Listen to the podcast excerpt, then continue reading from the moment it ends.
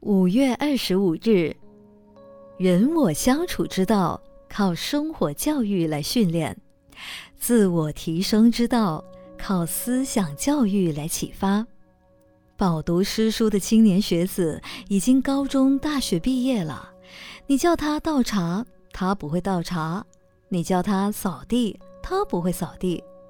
如果客人来了，连煮一碗面、炒个热饭请客人，他都不知道如何下手；见到人了，如何称呼他，如何慰问他，也是一无所知。现在的青年对于自己的生理一无所知，对于健康保健常识一无所知，对于社会礼仪一无所知，对于人际往来一无所知。没有生活教育，对一个青年的前途来说，影响实在是至大至深。追根究底，症结所在，因现在的父母不以生活教育子女，致使子女只晓得看电视、打电脑，不知道如何生活。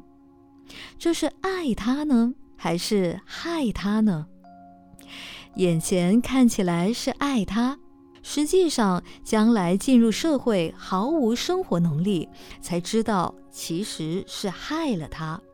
父母平时不但要把扫地、洗碗、煮饭的技能教给子女，并且还要教他学会雨天、夜晚，甚至战争、风灾、震灾，乃至在野外时如何求生、如何无惧炊事等。